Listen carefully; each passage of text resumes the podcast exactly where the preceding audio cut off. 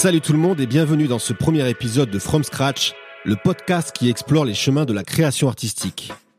C'est le grand jour et je vous remercie d'être avec moi pour le lancement de cette aventure qui me tient particulièrement à cœur. Pour ce premier épisode, j'ai le plaisir d'accueillir le photographe Clément Chapillon qui a accepté de partager avec vous et en exclusivité l'histoire de la création de son tout nouveau projet auquel il met actuellement les dernières touches avant sa sortie publique. Avant de vous parler plus amplement de mon tout premier invité, comme il s'agit du premier épisode et aussi de notre toute première rencontre, je vais quand même me présenter brièvement et partager avec vous ce qui a motivé la création de ce podcast. Petite parenthèse, en ces temps où le podcast ne cesse d'évoluer, vous avez désormais accès au chapitrage de l'épisode. Magie de l'histoire, vous pouvez choisir d'écouter directement la partie qui vous intéresse. Allez, c'est parti pour la petite présentation qui n'aura lieu, bien sûr, qu'une seule fois.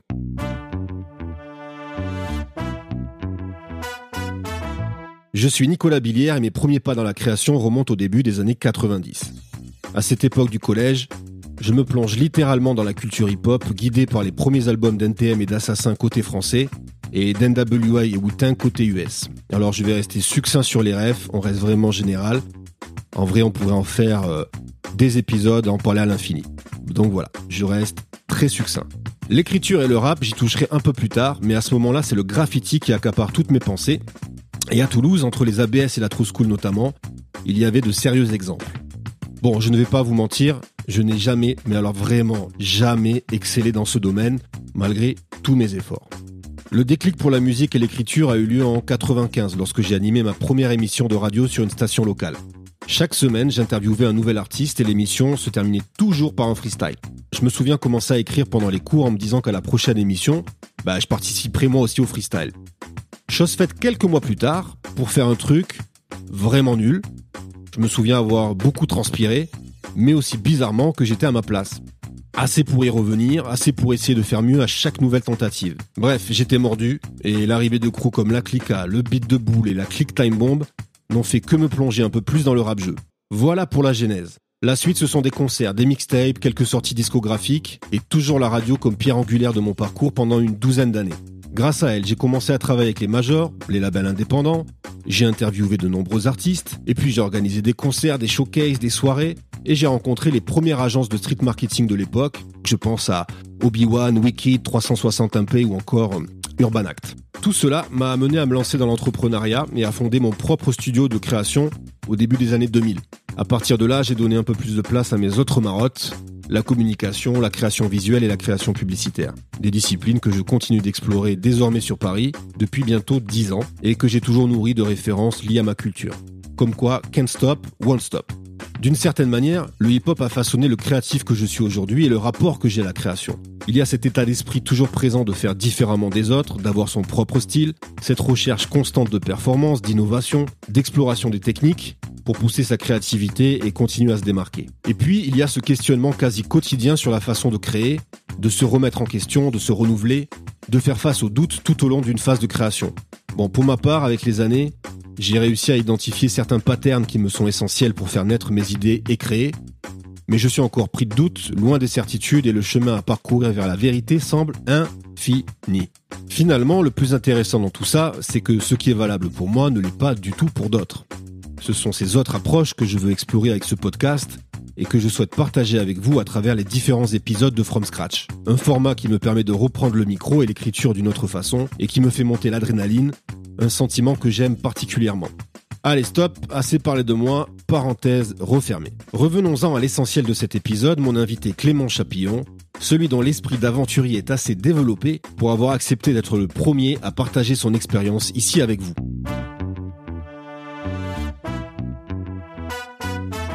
J'ai rencontré Clément en 2012 au sein de l'agence de pub dans laquelle nous travaillons tous les deux. Je me souviens avoir directement été touché par son approche créative et la façon dont il racontait ses idées. Très éloquent, très gestuel, euh, son discours était toujours nourri d'envolées passionnées imagées, un point sur lequel je me retrouvais plutôt bien. C'était le genre de profil, je m'en souviens, qui dopait ma propre créativité et auquel j'aimais positivement me mesurer.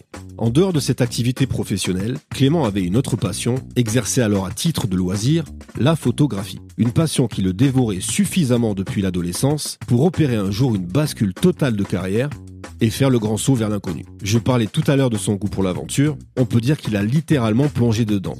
En 2015, il quitte l'agence et entre à l'école des Gobelins pour parfaire sa technique et professionnaliser son approche de la photographie. Son premier projet est un travail documentaire impressionnant et pétri de sensibilité sur Israël et la Palestine, dans lequel il va explorer les liens profonds entre les hommes et leur terre. Cette œuvre, intitulée Promise Me a Land, est son acte fondateur, celle qui va aussi définir son approche de la photographie documentaire, et ça nous en parlerons ensemble dans un instant. Clément a mis deux ans pour donner vie à ce projet. Au bout, une reconnaissance méritée de son travail et la présentation de sa création au grand public. Promise Me a fait l'objet d'un livre et la série a été sélectionnée dans de nombreux festivals internationaux, ainsi qu'aux voix d'off d'Arles où il a gagné le prix Leica. Elle a été exposée dans plusieurs galeries de renom et publiée dans d'illustres magazines comme le British Journal of Photography, l'Obs, Geo ou encore Ignant. Bref, un grand saut réussi, non sans sacrifice, remise en question et persévérance. Depuis, Clément a multiplié les projets, mais aujourd'hui, nous allons nous intéresser à sa dernière œuvre personnelle intitulée Les Rochers Fauves. L'histoire d'une nouvelle aventure qui va nous entraîner sur un petit territoire insulaire de la mer Égée, Amorgos, une île chère à Luc Besson et à son Grand Bleu.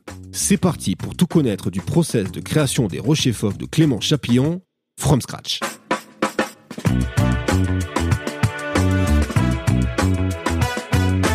Salut Clément. Bonjour Nicolas. Comment ça va? Très bien. Est-ce que tu te sens prêt à attaquer ce premier épisode de From Scratch? Écoute, euh, je vais donner le meilleur. J'espère que pour moi aussi c'est tout nouveau. Hein. J'ai jamais fait de podcast, c'est mon premier podcast. Donc euh, là, ah. j'espère que tu seras pas trop dur avec moi sur, sur le résultat et sur ma voix. Écoute, c'est bien, on a, on a, tous les deux ce, ce, cette petite appréhension finalement. Hein. C'est notre première à tous les deux. Euh, je voulais te remercier, bon, déjà d'avoir été le patient zéro de ce podcast. Il fallait avoir beaucoup de courage. Merci aussi de m'accueillir dans ce lieu. Est-ce que tu peux me raconter rapidement l'histoire de ce lieu, puisque c'est là où, tu travailles finalement euh, beaucoup, pas essentiellement, mais beaucoup? Eh ben, écoute, on est dans le Carré-Bisson, donc, qui est un lieu dédié à la photographie euh, à Belleville, à Paris. C'est là où j'ai mon propre studio de production documentaire Unforeseen que j'ai monté, co-monté, co-fondé avec Fabien. Et euh, ici, on est vraiment dans un lieu qui est dédié à la photographie, c'est-à-dire qu'on, là, au moment même où on parle, on a les imprimantes autour de nous, euh, à la fois des grosses imprimantes argentiques, les imprimantes numériques qui sont de l'autre côté, et plusieurs personnes qui sont, qui font partie de ce hub, un peu des éditeurs comme comme Makula, des scénographes comme Pam, enfin voilà, plein de gens différents qui se sont regroupés ensemble pour créer une espèce de communauté de la photographie dans un lieu qui est une ancienne imprimerie où euh, vous entendrez sûrement plein de bruit à droite à gauche parce que c'est un lieu où les gens vivent, où les gens se déplacent, où les gens euh, échangent. Euh, voilà, donc c'est, j'espère qu'il te plaît parce que c'est, c'est le lieu dans lequel je viens travailler quasiment tous les jours. Écoute, je trouve qu'il y a une énergie assez folle et je t'avoue que j'aimerais bien bah, revenir ici tous les jours aucun problème. Une petite banquette, tu vois, une chambre noire dans laquelle je peux. Une chambre noire. Écoute, bah il y en a une juste derrière moi, donc tu peux t'installer. Sinon, on a des canapés, euh, on peut s'installer. Franchement, et puis tu nous donneras ton, ton avis tu, pour faire nos édits. Ça peut être très précieux pour nous. On a toujours besoin d'un regard extérieur. Bien sûr. Bah, je serai, je serai ton homme. Et euh, non, mais franchement, voilà, merci de m'accueillir ici. Je tenais vraiment à être aussi dans le un des lieux où tu crées. Et mon troisième merci, du coup, c'est aussi par rapport euh, au sujet que tu as bien voulu mettre en avant sur sur ce premier épisode de From Scratch, qui est les rochers fauves. Un sujet que tu es en train de finaliser. Et donc, on va en reprendre le processus créatif from scratch. On a un peu discuté avant de faire l'interview. Tu me disais que ça serait plus intéressant finalement d'aborder ce sujet.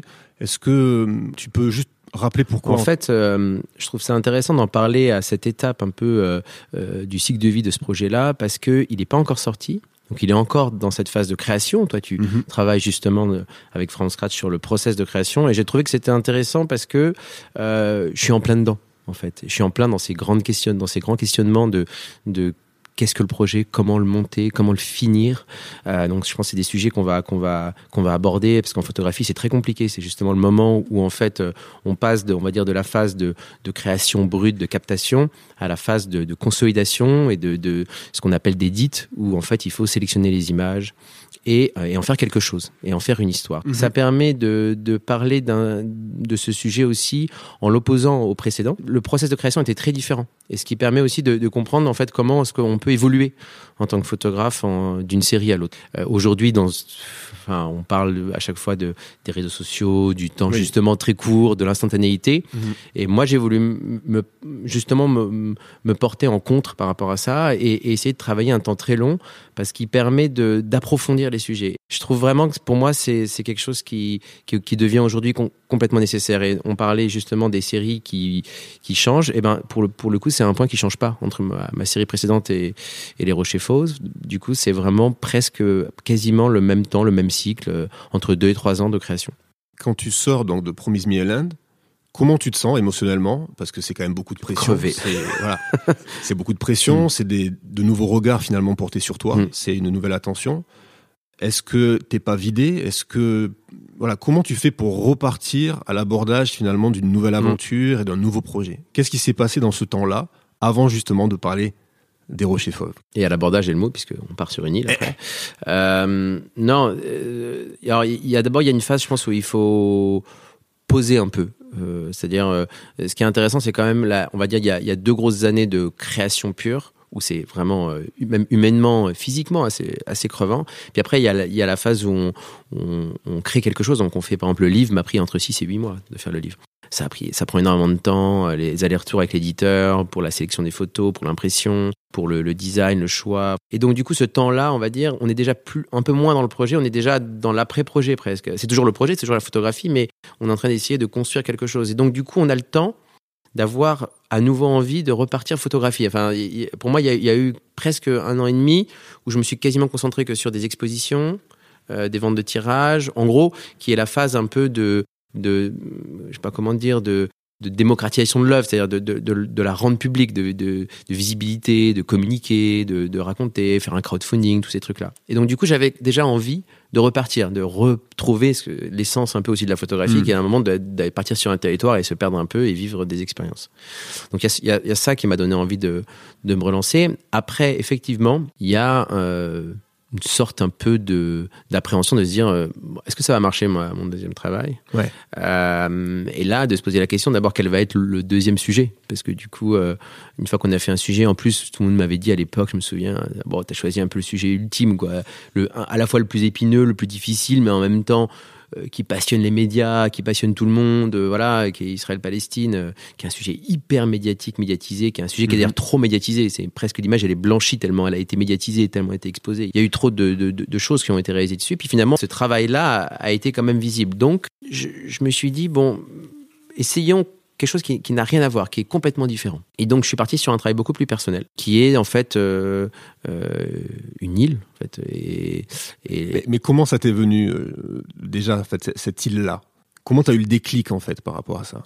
Comme c'est pas une commande, c'est quelque chose que tu, c'est un deuxième projet personnel, tu dois avoir une attache particulière. Alors, euh, j'ai une attache d'autant plus importante qu'elle était beaucoup plus ancienne qu'Israël-Palestine, parce que du mhm. coup, euh, euh, cette île-là, euh, je l'ai découverte quand j'avais 16 ans. Donc, euh, je vais pas te dire mon âge, mais ça, ça, commence à faire plus, enfin, ça fait plus de 20 ans. donc, du coup, je, je... Alors, quel est son nom? Alors, l'île, c'est l'île d'Amorgos. Voilà. Donc c'est une île, une, une, île des Cyclades, une des îles les plus éloignées euh, du Pirée.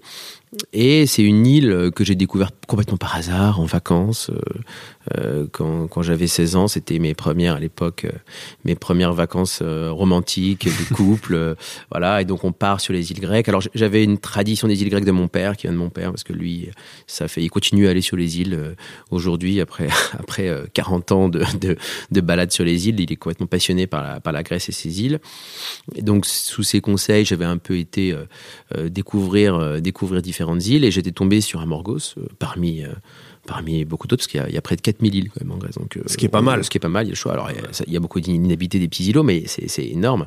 Mais celle-ci est quand même mondialement connue. Celle-là est mondialement connue, donc parce que alors, il y a pas mal de Français qui sont installés suite au Grand Bleu. Donc c'est une île, là, il y a un peu la mythologie du Grand Bleu. Quand on arrive sur l'île, il, il, y a des hôtels qui s'appellent le Grand Bleu, et donc pas mal de Français. qui C'est une île qui est qui est connue parce qu'elle est restée, elle est en tout cas, on m'avait dit qu'elle était restée très, très authentique par rapport aux autres. Hmm. Mais du coup, euh, je, me suis dit euh, que ça serait un sujet qui, va, qui allait être moins, euh, qui allait être moins médiatique, mais qui allait être plus personnel, où j'allais être plus libre de pouvoir raconter ce que j'ai envie de raconter profondément. Retrouver une liberté. Retrouver une liberté que j'avais pas forcément sur Israël et Palestine. Pourquoi?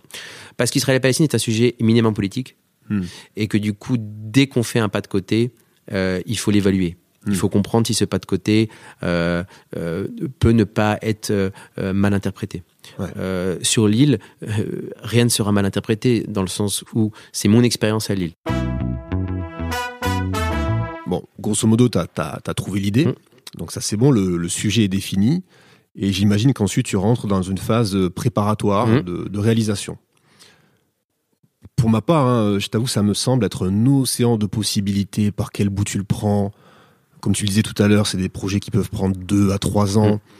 Ouh, Donc voilà, moi, ça me semble euh, effrayant. Ouais. Toi, une fois que tu as ce sujet, c'est quoi le, le starter? C'est- quoi qui te fait enfin, en fait démarrer et te dire c'est bon, j'ai l'idée, mais en plus, je vais pouvoir la réaliser? Alors, il y a, il y a différentes choses. Alors, la première chose, euh, c'est que d'abord, moi, j'ai pas vrai. Enfin, j'ai un sujet, mais j'ai pas mon histoire. J'ai besoin que mon histoire s'écrive au fur et à mesure de ma propre expérience du lieu, ma propre expérience physique, en fait. On, on part dans une espèce de quête. Mm. Donc, du coup, j'ai pas besoin, moi, pour me lancer, d'avoir de conceptualiser en amont mon histoire en me disant je vais raconter ça, ça, ça sur l'île, j'ai tout déjà en tête, euh, j'ai plus qu'à qu'à finalement qu'à trouver, euh, qu'à collecter des images qui vont illustrer mon propos. C'est pas comme ça que moi je, je ressens la photographie, pas comme ça que je la vis et que je la construis. Donc du coup, j'ai pas besoin de euh, de trop penser à mon propre récit. Ça, ça, ça me soulage pour commencer. Par contre, ce que je fais et qui me prend beaucoup, beaucoup, beaucoup de temps, c'est de me documenter. Et alors là, oh, ça prend des mois et des mois et des mois. Euh, et tout de même, c'est un travail qu'on continue à faire même au fur et à mesure du projet. On lit le soir avant de se coucher, euh, euh, on se met à regarder euh, plein de documentaires euh, euh, de, de, de cinéastes grecs, euh, on se met à, à acheter tous les livres qui ont été faits, qu'ils soient photos ou pas, à lire de la poésie grecque, et pas que grecque, insulaire, ou des choses qui font des échos mais qui sont, qui sont extérieures. Donc c'est un très long travail de recherche. Et donc du coup, ce travail, qui est un travail à la fois préparatoire et aussi au fil de l'eau, qui continue au fur et à mesure en fait du projet, euh, c'est pour moi quelque chose d'essentiel. Et alors, co- comment tu trouves l'histoire, le fil que tu vas tirer euh, dans cette nouvelle série? Alors, pour répondre à ta question, il faut que je fasse un, un- une petite digression. Euh, C'est qu'en fait, euh, ce qui a été un peu aussi le déclencheur du projet, c'est que j'ai eu une résidence. Euh, donc, j'ai j'ai été lauréat de la Fondation des Traits, qui est une très bonne résidence dans la photographie, qui nous donne à la fois des moyens financiers et qui nous donne un lieu pour travailler. Et qui a été un peu mon déclencheur, parce que d'un coup, je me suis retrouvé à avoir une fondation derrière qui me faisait comme une commande sur mon propre travail personnel. Euh, donc, du coup, ça ça m'a euh, motivé, ça m'a vachement boosté en fait pour me lancer. Donc j'ai dû réaliser parce que à l'issue de cette euh, résidence, il fallait que je donne des tirages. Alors c'est minimum trois, mais la plupart du temps on laisse au moins une dizaine de tirages. Donc déjà un premier corpus.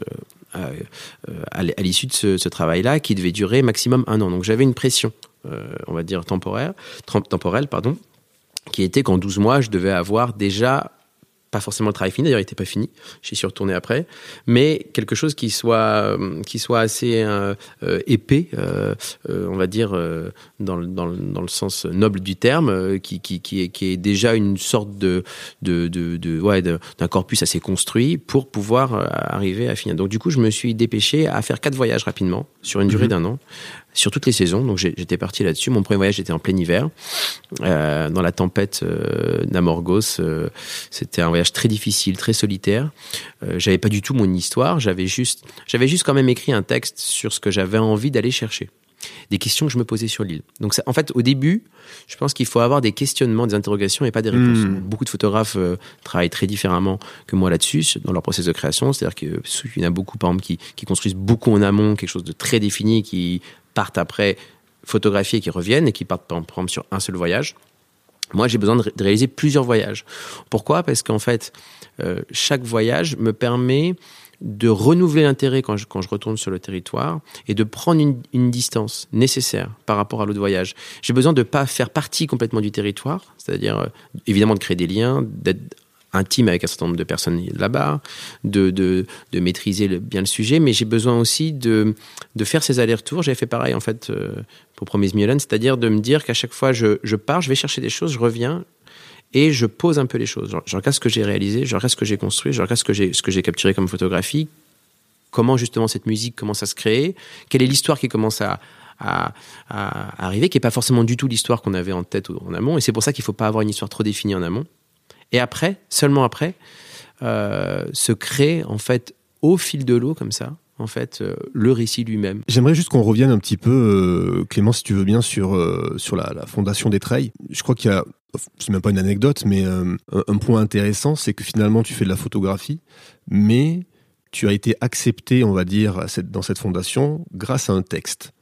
Et visiblement, le texte, c'est quelque chose qui est très important pour toi. De toute façon, tu en as parlé au tout début par rapport à Promise Miolinde et ce rapport que tu avais avec les mots et, l'image.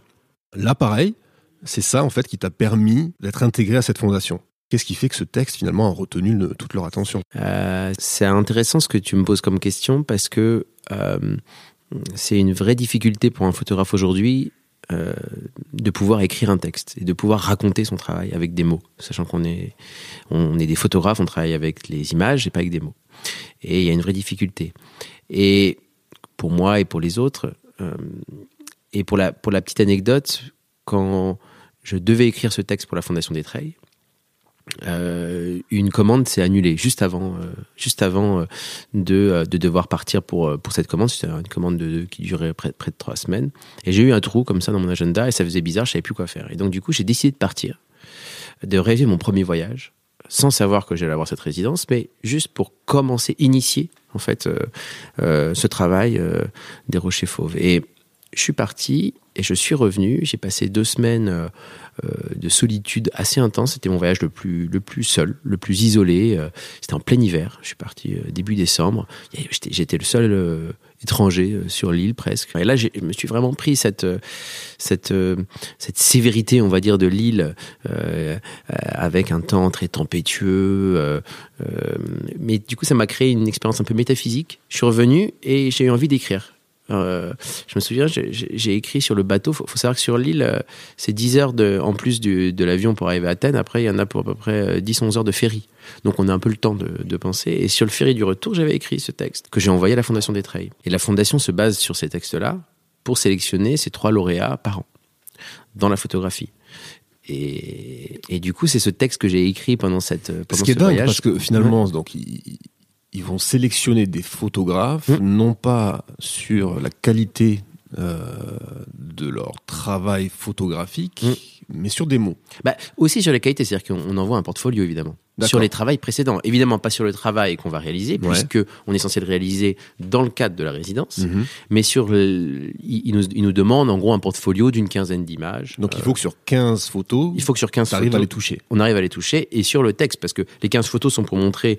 Donc moi j'avais envoyé mon précédent projet euh, euh, en Israël-Palestine, mais du coup après derrière il fallait, il faut arriver avec un texte, juste un texte, sans avoir aucune image à ce qui se projette eh sur un projet et qui, et qui te fasse confiance et qui te lance. Donc là, le choix des mots est juste primordial. Ah là, le choix des mots, ça les transporte déjà. Il faut que ça les transporte. Il faut que ça, euh, que, ça, c'est vraiment que qu'ils aient envie de voir ce projet visuellement, que en tout cas que ça les questionne, ça les interroge, qu'ils disent mais qu'est-ce que j'ai envie de savoir ce qui, ce qui va se passer avec avec les questions de ce texte. Et, et, du coup donc par rapport à cette fondation, donc j'ai vu d'ailleurs euh, quelques photos et ça a l'air euh, comment dire un endroit idyllique. Salé, salé. Hein, vraiment propice à, l'inspiration. C'est un endroit incroyable. Qu'est-ce que ça aurait changé aussi de ne de, pas avoir cette fondation? Ah, C'est une très bonne question aussi. Euh, je ne sais pas du tout ce que, ça, ce que ça aurait pu me changer. Je sais ce que ça m'a apporté, ce que la fondation m'a apporté. Comment ma série aurait... C'est sûr qu'elle aurait été différente à certains, certains égards, puisque euh, j'ai eu un accompagnement... Alors, euh, juste en quelques mots, comment ça se passe Donc, on rentre dans une résidence. Alors, théoriquement, le schéma classique, c'est on rentre, on ressort, on a la série. Moi, dans mon cas, comme j'ai besoin de faire ces allers-retours et d'avoir cette distance, j'ai fait plusieurs séjours. J'en ai fait trois. Et puis après, il faut avoir cette phase, dont moi, entre guillemets, en plus, j'ai vraiment besoin, c'est cette phase de distanciation par rapport au sujet et de recul, qui permet aussi de, de, de, de se mettre dans un état propice à la création elle-même, c'est-à-dire à, l'inspiration, qui n'est plus de la création photographique, mais qui est justement de la réflexion sur, sur l'histoire elle-même, sur ce hmm. qu'on est en train de raconter. Donc, euh, euh, on fait ces voyages. Donc, on a, moi, j'avais une petite maison à moi, dans un endroit qui était, qui était fabuleux. Et de cette maison-là, euh, j'avais un laboratoire presque donc j'avais mon scan, donc j'arrivais avec mes négatifs. Je, ne connaissais pas mes photos avant, avant d'y arriver. Donc, je, je, revenais de mon île. J'arrivais oui, avec mes, oui, parce que je travaille avec, euh, euh, avec un appareil photo moyen format argentique. Donc, euh, c'est aussi pour la petite histoire. Moi, je, je, je, ne vois pas les photos que je fais. Chaque pellicule n'a que 10 photos. Donc, il y a une, il y a une espèce de, la, la, la, photo devient un objet un peu rare et j'ai besoin de cette rareté, entre guillemets, et d'avoir un peu ce fétichisme aussi de, de, de l'objet photographique, du négatif. Parce que du coup, ça me redonne un petit peu, on va dire, de, de la valeur, en fait, à la photographie qui est tellement aujourd'hui universelle démocratisé, où on s'échange des millions de photos partout que là du coup il y a cette il y a, il y a ce point qui est important qui est qu'en fait on fait une photographie et on ne sait pas exactement comment est la photographie. On n'a pas l'image devant soi après l'avoir prise. Et donc, donc là coup, vraiment euh, tu as intérêt d'avoir shooté ouais parfaitement la, la, la, le, le, ouais. Et en plus il y a une... est-ce que tu te dis justement est-ce que ça te met une pression mmh. quand tu vas faire ce, ces, ces, photos? Est-ce que tu as alors pas une pression de l'échec mais mais te dire putain, si je, je reviens et que j'ai pris 10 euh, photos pourries, entre mmh. guillemets, mmh.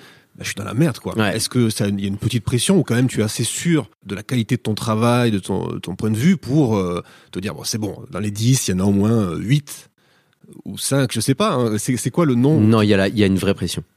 Pour ouais. répondre vraiment à ta question, là, très clairement, il y a une vraie pression, d'autant que, en fait, on peut pas prévoir quand la photo va avoir cette magie. Il y a une alchimie qui se passe notamment dans un portrait, par exemple. Dans, dans un paysage, on, on, on se rend compte qu'à un moment, il y a quelque chose d'assez magique qui se passe. Mais dans le portrait, c'est lié à des micro-détails d'attitude qu'on peut pas mesurer au moment où on fait la photo. C'est-à-dire mmh. qu'on peut choisir au moment où on clique, mais en fait, ce moment-là, d'une seconde à l'autre, il devient pas intéressant. Par exemple, il y a une photo, à un moment, j'ai un, un, de mes portraits favoris sur l'île, c'est parce qu'à un moment, elle ferme les yeux et qu'il se passe quelque chose quand elle ferme les yeux. Et, et ça a été vraiment, c'est lié à la seconde où elle ferme les yeux. C'était pas forcément intentionnel de ma part. Et qu'en voyant cette photo des yeux fermés, quelque chose se passe. Mais ça, on peut pas, on peut pas le prévoir. Et donc, et d'ailleurs, c'est ma grande hantise et et je suis déjà revenu en ayant fait des portraits de certaines personnes mmh. et me dire, putain, je l'ai pas eu j'ai pas eu cette photo. Je vais repartir et je vais encore photographier cette personne. J'ai un, de, mes amis sur l'île qui est un vieux pâtre grec qui a 400 chèvres, qui est perdu tout seul sur dans un petit village qui s'appelle Tholaria au bout de l'île. Et en fait, euh, et, il s'appelle Jerry, c'est un personnage vraiment c'est un personnage, c'est un personnage mythologique. Et, euh, et c'est mon ami et je passe mon temps avec lui. Et c'est marrant, j'ai fait les quatre premiers voyages et j'ai pas réussi à faire le portrait que je voulais. C'est-à-dire que, je, et pourtant je passais un temps fou avec lui, mais j'ai jamais réussi à avoir la photo que je voulais. Là, là tu vas, tu vas sortir les, les rochers forts, et là, tu l'as pas Si, là je vais l'avoir, ah. parce que j'ai fait un cinquième voyage. Ah et que du coup, okay. mais c'est pour, pour montrer que, et à chaque fois, j'ai dû faire euh, au moins deux pellicules de, de, de cette personne-là, mais c'est quelque chose.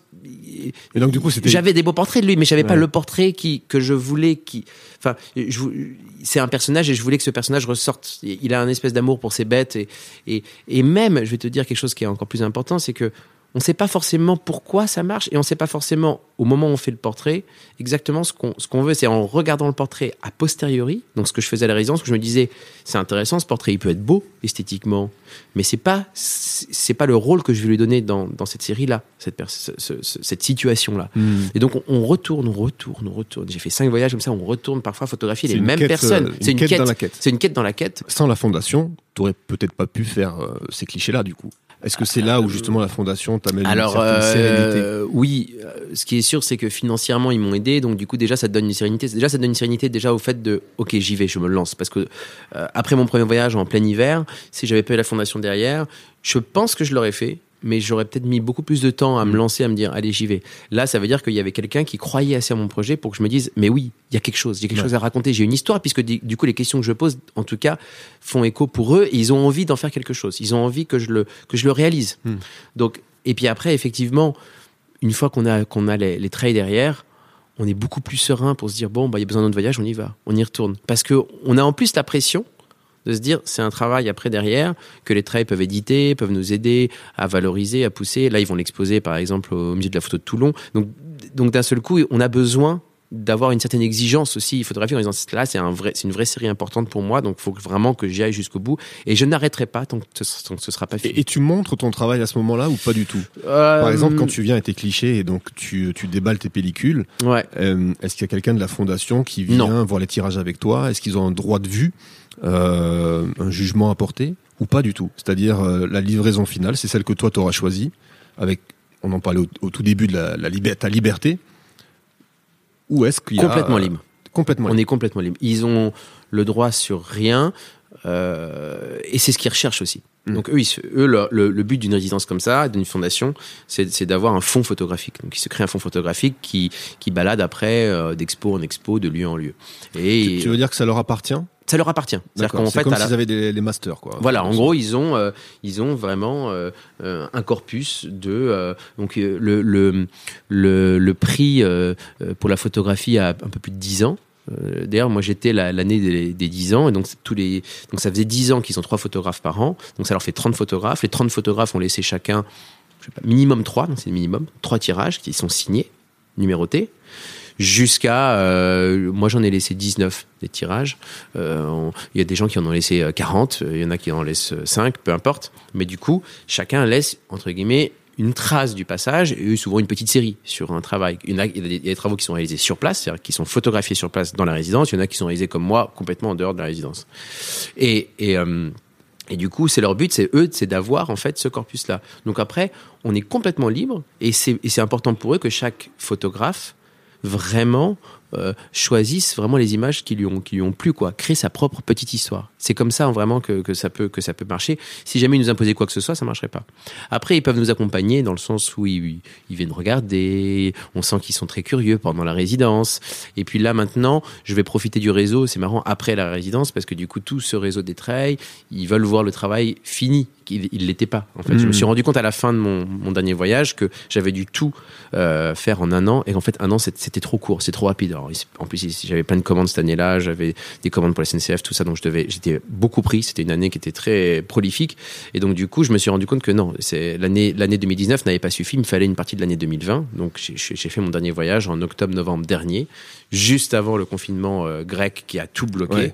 Et j'ai eu une chance folle. Donc, finalement, t'es passé entre les gouttes. T'as eu un peu cette chance-là non seulement je suis passé entre les gouttes et les mailles du filet, mais en plus c'était très intéressant parce que je suis parti d'une France euh, complètement confinée où on était tous. Euh, je suis arrivé sur une île euh, où j'avais retrouvé l'Éden originel, quoi. C'est pas de masque, tout le monde qui vit normalement, tout le monde vit dehors, tout le monde s'en fiche en fait. Pour eux, ça n'existait pas. Ils n'avaient pas eu un seul cas de Covid sur l'île. Hmm. Et donc c'était même intéressant, présent mon travail sur l'île, d'avoir d'un seul coup ce rapport. Il y avait plein de Français qui s'étaient installés, vivre, expatriés sur l'île pendant toute la saison et qui vivent encore là-bas, qui sont même pas revenus parce que là-bas, comme il n'y a pas de Covid, ils sont tranquilles, ils font du télétravail ou je sais pas quoi, ils vivent là-bas. J'en ai rencontré plein et qui ne reviennent pas euh, sur le vieux continent parce que enfin c'est l'Europe mais mais ils reviennent pas sur le continent ils restent sur l'île parce que euh, ils veulent pas euh, euh, ils veulent pas ils veulent pas retrouver en fait tous nos problèmes. Et donc je suis me suis retrouvé euh, fin octobre début novembre je suis, reparti mi-novembre sur une île où j'ai retrouvé vraiment ouais ouais c'est je, je, suis reparti de la je suis parti de la prison j'ai retrouvé la liberté.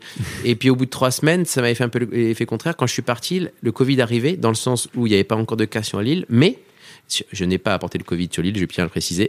je n'étais pas malade parce que ça pourrait être trompeur. Mais il y a toujours, il y a toujours pas de cas de Covid, mais ils avaient imposé des règles. Et donc tous commençaient à se fermer. Et donc j'ai eu les trois dernières semaines de, de vraie liberté en dehors du Covid sur l'île. Et c'était c'était magnifique. Parfait. C'était magnifique.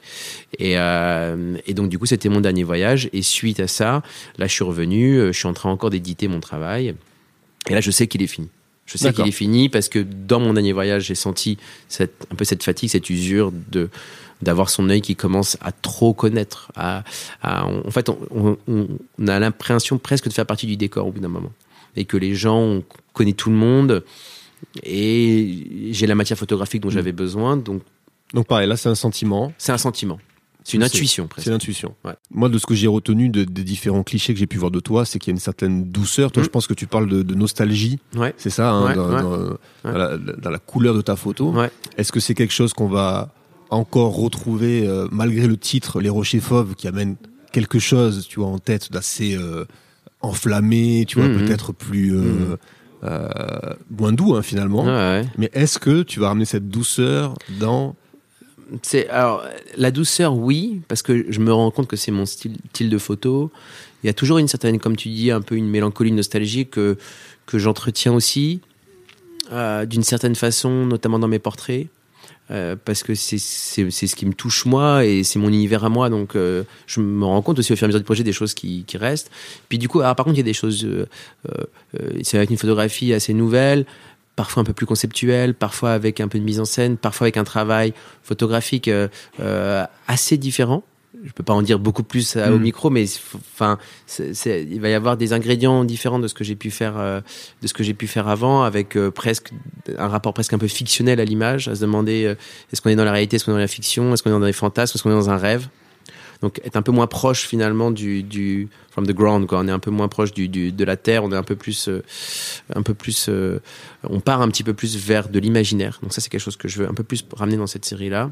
Et puis pour revenir à ta question sur la couleur, c'est intéressant parce que je l'ai appelé les rochers fauves et le fauve c'est une couleur très spéciale. C'est une île très minérale avec des grandes falaises qui montent à près de 1000 mètres et qui sont comme ça en fin de journée un peu un peu ocre euh, et qui sont et qui sont pour moi très belles. Il y a, il y a une espèce de de rouge mais de rouge un peu profond, justement un peu fauve, qui tire un peu vers le marron. Et donc du coup, j'ai envie d'avoir quand même une. Alors, je veux pas que tout soit dans, une même tonalité, mais que ça revienne de façon récurrente comme ça, ces, paysages-là qui reviennent vers ces rochers fauves. Et donc les rochers fauves, euh, le titre vient d'un texte euh, qui a été écrit par un, par un archéologue, un peu écrivain, qui s'appelle Gaston Deschamps, qui a écrit un livre qui s'appelle La Grèce d'aujourd'hui en 1880, et qui raconte pendant euh, 35 pages des pages euh, magiques sur Amorgos. Et euh, dans ces pages magiques, il y a une page magique que j'ai vraiment trouvé euh, exceptionnelle, euh, où il raconte vraiment, il est en haut d'un monastère. Donc Amorgos est connu pour, pour un grand monastère blanc euh, qui est accroché vraiment comme une armoire à la falaise, qui est exceptionnel, qu'on voit d'ailleurs dans le Grand Bleu, qui fait la, la scène d'ouverture du Grand Bleu. Qui est donc, effectivement, maintenant que tu m'en parles. Tu vois, oui, oui, tout voilà. à fait. Et donc, euh, il, il- il raconte, lui, ce qu'il ressent quand il arrive en haut de ce, de ce monastère. Et quand il regarde, en fait, qui est un des plus beaux panoramas de l'île. Un temps que moi j'ai passé euh, très long dans le monastère, j'ai passé beaucoup de temps dans ce monastère, avec les moines, à déjeuner avec eux, à passer du temps avec eux, à rentrer dans leurs cellules, à les photographier aussi, eux. Ils font partie du. Vraiment, c'est le ciment, en fait. Euh, La religion est le ciment de, de, de, de, l'île, en fait, aussi. euh, de l'identité grecque, mais aussi vraiment, surtout de l'identité insulaire. Parce que du coup, ils ont besoin de se retrouver autour de points communs et, la religion fait partie des choses très importantes. Donc, je passais beaucoup de temps sur, sur ce monastère et j'ai trouvé que ça, cette page où il décrit, en fait, ce, lieu, notamment ces rochers fauves autour de lui, était particulièrement euh, euh, euh, belle, puissante. Elle était justement, il, part en fait dans des dans des digressions, dans un imaginaire personnel autour de l'île. Il mélange des choses un peu fabuleuses, antiques, et, je trouvais ça intéressant. Donc du coup, je, joue sur cette page-là et j'efface des parties de la page. Et parfois, je laisse des mots en fait euh, surgir un peu. Et, et- et ces mots-là euh, viennent raconter des choses, un peu comme des haïkus, comme des petits, comme des mini poèmes qui se créent sur toujours la même page. Et je trouvais ça intéressant parce que c'est comme c'est comme si l'île à chaque fois racontait quelque chose de nouveau, comme s'il y avait une espèce de mousse qui arrivait, qui recouvrait une partie, mais pas tout, et qu'on voyait des choses et que ça racontait à chaque fois comme si les- une vague venait et s'enlevait et, et, et laissait finalement quelques mots qui racontent une chose différente. Et donc je trouvais ça beau de, de jouer vraiment là-dessus. Donc, enfin, ça, ça fera peut-être pas partie de toutes mes séries, mais en tout cas, si je fais un livre, ce, ce- ce texte fera partie. Et donc, du coup, effectivement, il dit les rochers fauves, et donc une partie, donc, euh, enfin, ce, ce titre vient de là, vient de Et- ce, vient de ces mots-là. À quel moment de ton process, donc, euh, donc j'imagine que tu trouves ça, ce titre-là, tu es encore euh, peut-être en train de travailler avec la fondation. Mhm. Est-ce que le fait d'avoir trouvé ce titre va avoir une influence sur les clichés que tu vas prendre après l'avoir trouvé Ou est-ce que, question tout à fait stupide, parce que tu as trouvé ce titre à la Mhm. fin et que Non, euh, c'est intéressant. euh, la- une partie est vraie dans ta première euh, réflexion, ta première proposition, c'est-à-dire que dans en tous les cas, tout ce qu'on va choisir qui va graviter autour de, de la création qu'on est en train de faire va l'influencer. Donc même le titre lui-même va influencer quelque part les photos qu'on choisit. Les textes qu'on va y mettre vont influencer les photos qu'on va qu'on va mettre parce que du coup c'est encore une fois c'est cette espèce de musique Mm. qu'on cherche, c'est cette espèce de, de partition. Et donc du coup tout ce qui va graviter autour va être très important dans la matière qu'on va avoir photographique elle-même. donc le titre tu l'as choisi en amont. Enfin, Le en titre, amont.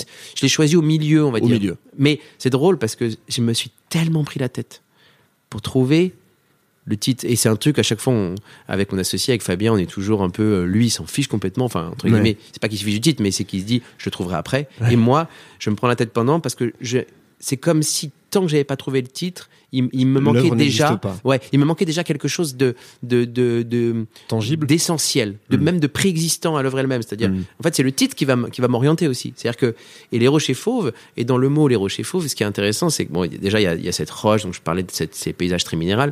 Et puis le fauve, c'est pas qu'une couleur, c'est aussi quelque chose qui qui est un prédateur. Enfin, ça, ça, ça- il y a, il y a un danger. Et, et, et donc c'est là que les rochers fauves à la fois c'est quelque chose qui est magnifique, c'est le plus beau paysage, et puis à la fois il y a quelque chose qui est dangereux. euh, qui est de l'ordre de la prédation, qui est de l'ordre de, de- du d'un d'un espèce de mystère qui peut tourner vers vers vers, vers le mal. On en revient donc à l'enfer et le paradis de l'île. Exactement, la dualité de La l'île. dualité. Et c'est et c'est cette dualité constante qui va être importante dans mon travail, c'est d'a- d'arriver à tisser le lien entre entre guillemets le l'enfer et le paradis. À ce moment-là, donc le titre est trouvé. T'as as en tête que finalement, ça y est, ta série est finie. T'es toujours à la fondation ou euh, le travail à la fondation lui aussi est fini? Enfin, en tout cas, Non, j'avais, alors quand j'ai trouvé le titre, j'étais encore à la fondation. C'était le moment où je, en fait, j'ai fait un premier niveau sur les quatre premiers voyages où j'ai, donné mes tirages. J'ai fait mes tirages, j'ai donné, euh, je, devais faire un texte d'accompagnement. Euh, il devait y avoir effectivement un titre, donc là le titre doit être figé. Le récit dans sa globalité, dans ses grands contours, doivent être figés. Euh, 19 tirages, ai laissé, c'est pas rien, donc il faut quand même déjà commencer à avoir une petite histoire sur 19 photographies. Euh, et puis après, par contre, j'ai senti que le travail n'était pas fini, donc je suis retourné. J'ai fait Ah. ce dernier voyage parce que j'ai senti que mm, il me manquait ce, ce- mm, une clôture en fait. Euh, il me manquait ce- pas une conclusion parce qu'il n'y a pas de conclusion dans un travail photographique, mais euh, il y avait quelques mètres qui manquaient et c'est bizarre à dire, mais pourtant tout le monde m'a dit "Mais attends, t'as fait quatre voyages, t'as passé un temps fou, l'île c'est bon, c'est petit en plus une île. Il y a, je, revois tout le temps la même chose, je retourne dans les mêmes monastères, les mêmes trucs, donc les gens me disent mais attends, mais tu tu refais les mêmes portraits des mêmes gens, on n'en peut plus. Mais en fait, il y a un truc en nous où on se dit tiens, mais j'ai pas encore ce qu'il me faut, j'ai pas encore ce qu'il me faut photographiquement et mon histoire n'est pas finie. Je n'ai pas fini de vivre mon expérience sur cette île. Donc c'est quelque chose encore une fois de l'ordre de l'intuition, mais du coup qui fait que j'ai dû repartir une dernière fois à la fin de la fondation, qui là qui était plus entre guillemets dans le cadre du travail de la résidence, mais qui était dans le cadre d'un travail personnel en fait, de juste de vouloir finir cette série. Mais maintenant commence le gros du travail, c'est l'édite? c'est l'édite. Donc euh, il y a ce travail de d'abord de savoir comment comment on veut euh, entre guillemets euh, quelle matière photographique on veut exactement. Donc euh, on parlait des couleurs, des nuances. Donc là il faut rescanner en haute définition. On fait un premier scan au début qui est déjà un bon scan. Puis après on fait un deuxième scan qui est vraiment pour la photo définitive où là c'est plus du tout la même matière, c'est beaucoup plus long. Chaque scan ça met un temps fou à être fait. Faut le retoucher, faut le dépoussiérer. On, on pense pas à ça, mais quand on travaille en négatif, on a des poussières sur les négatifs et ça prend un temps fou. C'est la c'est la hantise, c'est la bête noire des photographes, c'est les poussières sur les, sur les scanners. Enfin, en tout cas des photographes argentiques. Donc il y a tout ce travail là qui est déjà très long, qui est très technique qui peut être coûteux aussi parce que faire des scans haute définition ça coûte très cher. Donc moi j'ai la chance ici d'avoir mon propre scanner euh, très haute définition tout ça mais sinon c'est très lourd. Et puis après il y a donc ce travail d'édite qui est de se dire bon maintenant j'ai mes photos il faut que je il faut que je fasse des histoires avec mes photos. Et ça c'est le travail le pour moi qui est presque un des travaux je pense que c'est une partie la partie la plus importante en fait du travail photographique, c'est-à-dire de savoir. Et c'est là que on parlait aussi d'amateur professionnel. C'est là que tout se joue. C'est quelle histoire on construit, quelle musique on trouve, quelle atmosphère on euh, on essaye de de, de, de de capter, quels accidents dans le propre récit on veut voir, quelle variation du récit, combien de portraits, combien de paysages, qu'est-ce qui va se passer en fait. Et là on crée vraiment l'histoire. Et donc là on a une matière, on a une matière, on a donc là on fait plusieurs édits. Donc t'as je sais pas moi j'ai dû faire à peu près 2000 photos pour le projet de 2000, on passe à 600-700 photos qu'on aime beaucoup, enfin qu'on aime plus. Et puis après, là, des- c'est l'écrémage. là, là, on est crème. Et puis de 700, on passe à, on passe à, à 200. De 200, on passe à 50. Et puis quand on est à 50, on dit non, je peux pas rester à 50. Je- tu- on, on va, on va repiocher dans les tout premiers. Mhm. Et après, on va chercher dans la deuxième série, dans la troisième. Et donc, du coup, c'est là que il faut laisser reposer. Il faut laisser maturer les images. Donc, l'argentique est important pour ça parce qu'on on fait les photos, mais on les a jamais vues. On les découvre déjà souvent deux mois, trois mois plus tard, en, totalité. Euh, parfois, on, peut les, on peut les scanner avant, mais le temps de développer, de tout scanner, souvent, ça prend bien, bien deux mois. Puis après, on les laisse, on les laisse. Puis on les, on les redécouvre au bout de six mois, au bout d'un an, au bout d'un an et demi. Et c'est, et c'est tout ce travail-là de, de- du rapport à l'image qui devient très important, c'est-à-dire quelle image va rester avec moi, en fait, laquelle je vais garder avec, avec, euh, avec mon récit?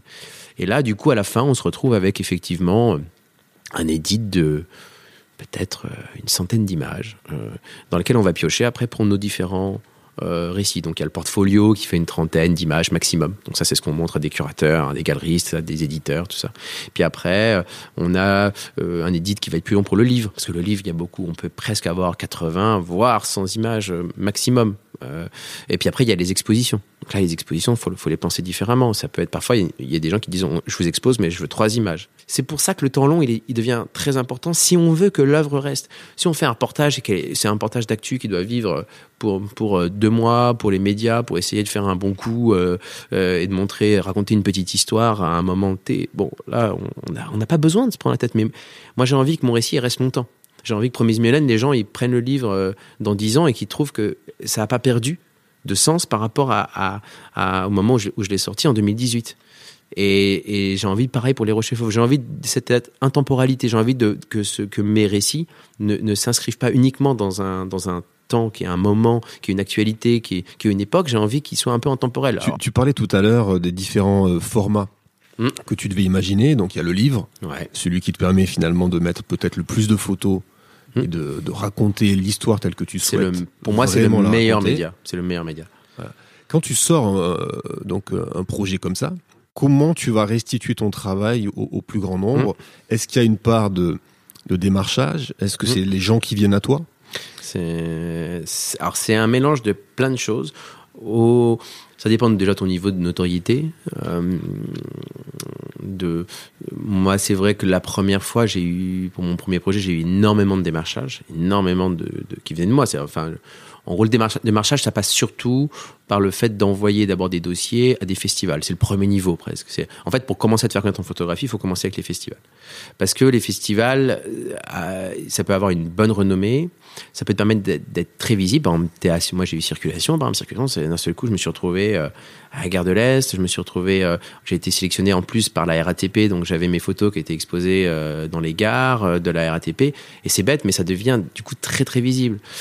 donc du coup, c'est et puis en gros, après, c'est des ricochets. Donc, d'un seul coup, tu passes de là. Euh, et puis, euh, la circulation, ça m'a amené la, euh, la MAC. La MAC a dit, on, je veux faire une expo avec vous. Tac, tac, tac. J'ai eu, par exemple, c'est pareil, j'ai eu les voix off à Arles. Les voix off m'ont apporté Leica.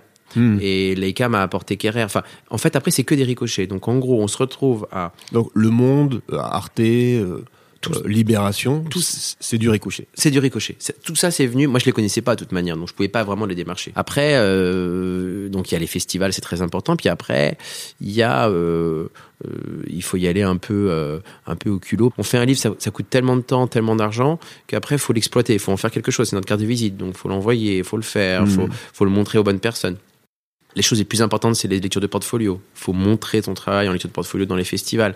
Donc là, faut. Ce qui est fou, c'est qu'on a après tout ce temps, on va dire deux, deux, trois ans de travail, on se retrouve avec un travail qui nous a pris tout ce temps, et après, il faut payer pour le montrer, pour le montrer. Mm. Puisque du coup, les lectures de portfolio, tu payes souvent, c'est pas des, forcément des gros montants, mais quand même, par exemple, euh, aux rencontres d'Arles, c'est entre 40 et 50 euros si tu veux être au IN par personne pour montrer 20 minutes à quelqu'un.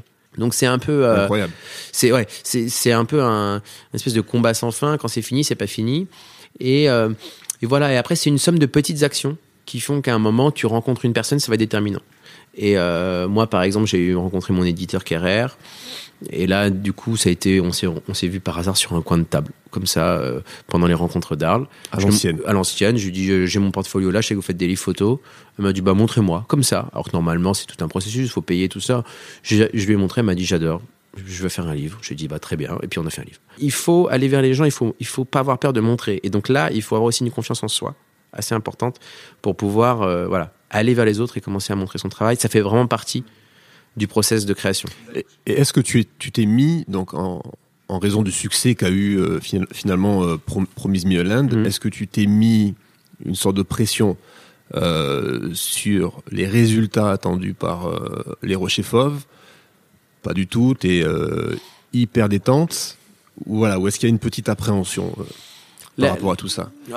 Comment tu vas, voilà, comment tu vas qualifier de succès, on va dire, mm. cette, cette deuxième œuvre personnelle? Alors, j'aimerais changer de public, c'est-à-dire d'être moins dans un public médiatique, d'être plus dans un public euh, euh, photographique, artistique. C'est-à-dire que là, ce qui m'intéresserait, par exemple, quelque chose qui, est qui serait un, un truc important pour moi, c'est d'arriver à exposer dans une bonne galerie. Non seulement exposer dans une bonne galerie, mais à trouver un galeriste, euh, c'est un peu le nerf de la guerre, qui, avec qui on travaille, on collabore. J'ai eu plusieurs galeristes qui m'ont contacté pour Promise Me. Ça s'est jamais fait pour des... Je sais pas, je chantais pas le truc. En fait, je voulais attendre. Je voulais attendre de trouver vraiment la bonne personne, de trouver le galeriste qui, qui me comprend, qui me comprend pas avec un seul projet, qui me comprend avec un parcours avec euh, différents travaux avec une série. Et je l'ai pas encore trouvé puisque du coup j'ai pas encore de galerie, ce qui s'appelle être représenté en photographie. Donc ça, ça serait par exemple pour moi un, un, vrai succès. C'est-à-dire mmh. aujourd'hui, plus que d'avoir des parutions dans les médias, dans les trucs, ce qui m'intéresserait, c'est d'avoir, de trouver un vrai partenaire qui, qui croit en moi et qui me suit euh, et qui a envie d'exposer cette série-là et qui a envie d'exposer les prochaines. Un autre livre serait important. J'aimerais bien trouver un, un éditeur, peut-être un éditeur un peu plus petit, mais qui fait des objets photographiques un peu encore un peu plus fins, peut-être. Enfin, ce qui ne veut pas dire que je pourrais pas travailler avec mon ancien éditeur, mais peut-être avoir des éditeurs qui font encore plus de ce qui s'appelle de curation en photographie, donc qui choisissent vraiment des photographes pour créer quelque chose d'un peu plus unique. Hmm. Donc il y a des choses comme ça qui, qui pourraient être quand même des des succès différents du premier. Euh, mais ouais, globalement, ça serait de, de, de me confirmer euh, par un public plus euh, plus de l'ordre de de la photo artistique que de la photo enfin que du monde du journalisme ou du documentaire. Pour cette série là en tout cas. C'est comme ça que je le, je le, je le ressentirais. D'accord. Donc ça c'est ton objectif. Ouais c'est mon objectif. Je, crois, je croise les doigts. Voilà, on croise les doigts, on touche du bois. on peut mm. toucher du bois. les ondes positives et vraiment euh, belle vie et grande vie et, longue vie du coup, hein, puisque mm. on parlait tout à l'heure d'être intemporel. Donc longue vie surtout au Rocher Fauve. Et avant de, de conclure ce, ce premier from scratch, qui devait durer normalement 45 minutes.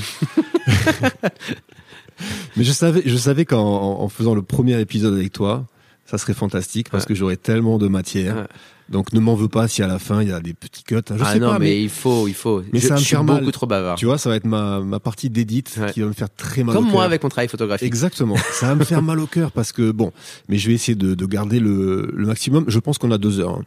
Euh... Ouais, ouais, ouais. Donc c'est pour ça qu'il va falloir, euh, il va falloir que tu sois drastique sur les Exactement. Mais si on pouvait euh, conclure, j'ai deux petites euh, deux petites rubriques. Je pense qu'ils vont nous permettre aussi de faire une sorte de, de synthèse par rapport à ton process de, de création. Euh, la mini rubrique qui s'appelle euh, La recette et aussi ton Frankenstein. Ok. La recette, c'est euh, tout simplement tes trois ou cinq points qui sont pour toi nécessaires pour créer, voilà, pour que ton process de, de création soit le plus optimal possible. J'ai cinq points qui pour moi sont, sont, sont vraiment importants. Le premier, c'est vraiment de trouver d'abord le bon sujet, la bonne histoire. Et pour moi, ça passe essentiellement par trouver le bon territoire, c'est-à-dire trouver le lieu, euh, cette intuition qu'il y a quelque chose qui nous attend, ou il y a quelque chose qui nous lie. Euh, il y a un ressenti particulier quand, quand on y est. Et ça, c'est quelque chose qui, pour moi, est le premier point. Euh, si on n'a pas un endroit qui nous parle, il ne faut pas commencer à travailler, pour moi, sur ce, sur ce territoire-là. La deuxième chose, c'est se nourrir des autres euh, c'est-à-dire que je ne peux pas imaginer de travailler, c'est aussi ce qu'on disait tout à l'heure, de travailler sur un sujet sans me documenter, sans euh, faire des recherches approfondies à la fois sur l'histoire, sur la poésie, sur les autres travaux photographiques qui ont été menés sur ce, sur ce même sujet ou ce même territoire. Et ça, c'est quelque chose qui est très important parce que ça va orienter toute la façon dont on va construire après. Un autre point qui est très important pour moi, qui rejoint vraiment un peu aussi en fil rouge qu'on disait, c'est se donner le temps, et notamment le temps de se perdre un peu. C'est-à-dire que, en fait, moi j'ai besoin de travailler le temps long.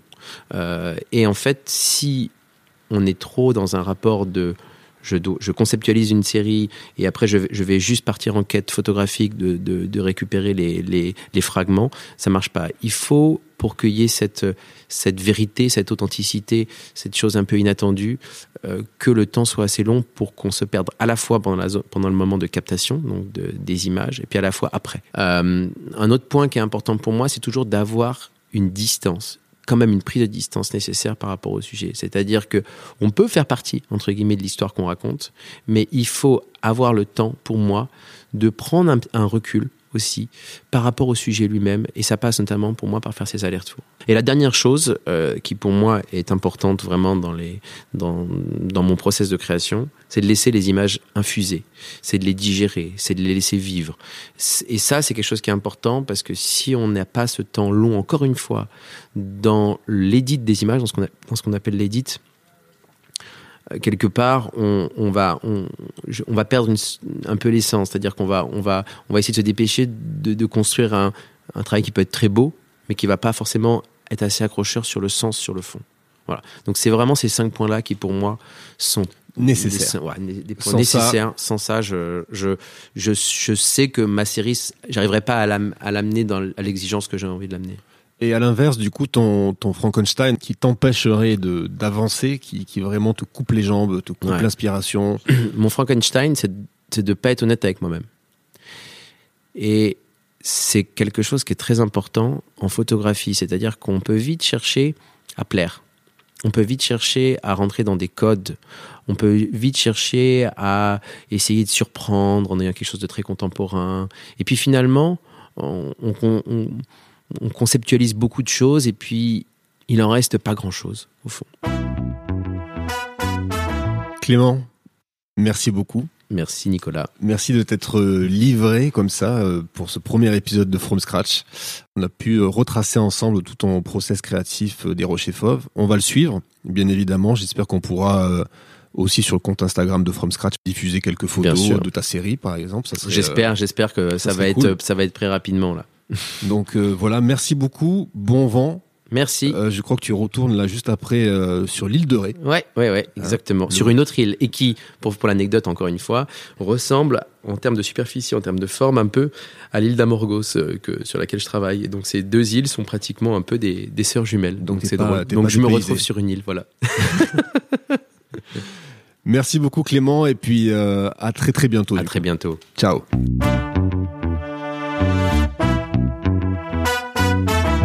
Voilà, c'est la fin de ce premier épisode. J'espère que vous avez passé un bon moment avec Clément et que cela vous a donné envie de suivre la sortie prochaine des Rochers Fauves. C'est l'heure de se quitter. Je vous donne rendez-vous dans moins de trois semaines pour une nouvelle rencontre inspirante. D'ici là, si vous souhaitez supporter From Scratch, n'hésitez pas à mettre le maximum d'étoiles sur Apple Podcast et partout où il est possible d'en mettre. Vous pouvez également partager cet épisode sur vos réseaux sociaux et vous abonner à ceux de From Scratch pour échanger et suivre toute l'actu.